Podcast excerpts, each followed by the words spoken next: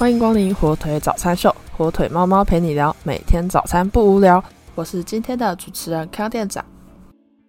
过年回家，应该有人是选择搭台湾高铁回家吧？今天就一起来聆听一篇好文：台湾高铁服务。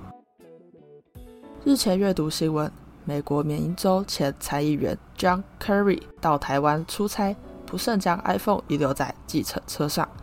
经台湾友人的协助，至派出所报案。警方获悉后，在半小时内寻获手机。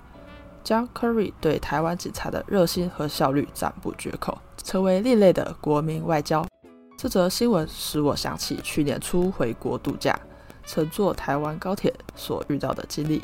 回国后的第三天，与老朋友相约去南横公路一游，妻子和我从台北搭高铁到新竹，与老友午餐小叙。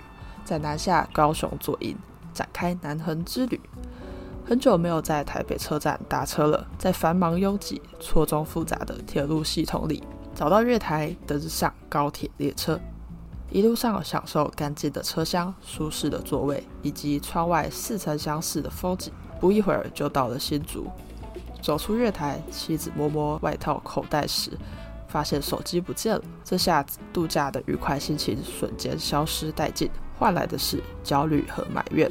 我安慰妻子说：“最坏的情况是再买一只手机，临时替代就行了。”妻子着急的回答：“可是原来存在手机里的所有资料和照片都会不见了。”我只能耸耸肩，告诉他急也没用，谁叫自己不小心呢？回想来时路，妻子可能在哪里遗失了手机。我们在台北车站打过一次电话，直至新竹都没有再使用手机，在高铁上也没有使用。所以最有可能的情况是，手机从外套口袋滑落到座椅或地上，下车时没有注意检查，遗留在座位或地上。在新竹站月台的出口处，正好有一个高铁服务中心，于是走到柜台前，向服务人员说明了我们的困境。服务人员了解情况后，非常有礼貌的请我们填写一份联络资料及遗失的手机型号与特征。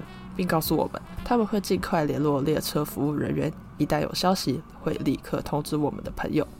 于是我们按原定计划进行。在去餐馆的途中，朋友的手机响了，新竹高铁服务中心通知我们，手机已经找到了，并且告诉我们可以到台北车站或者高雄左营站高铁服务中心领取，由我们决定。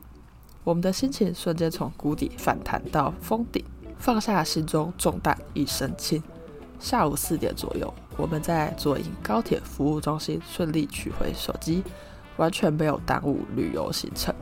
我们由衷的感谢台湾高铁服务中心的工作效率，没有官样文章，办事简洁、迅速又有效率，不到半小时内就找到遗失的手机。在此，也要感谢台湾社会和人民诚信善良的风气，这是一个国家最宝贵的资产。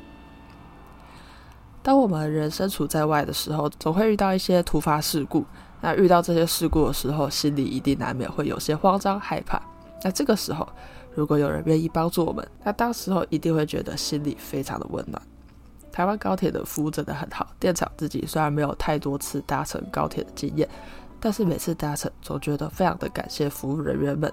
还记得第一次搭乘高铁的时候，对高铁非常的陌生，找不到路的时候，还会到处向服务人员问路，他们都非常愿意回答这些已经不知道回答几百次的问题，丝毫不会让乘客感受到不耐烦的情绪。那后面几次搭乘高铁的时候，因为已经知道路了，就不需要再向服务人员问路，但是看到服务人员用心打扫的干净车厢，那时候心里对他们还是满满的感谢。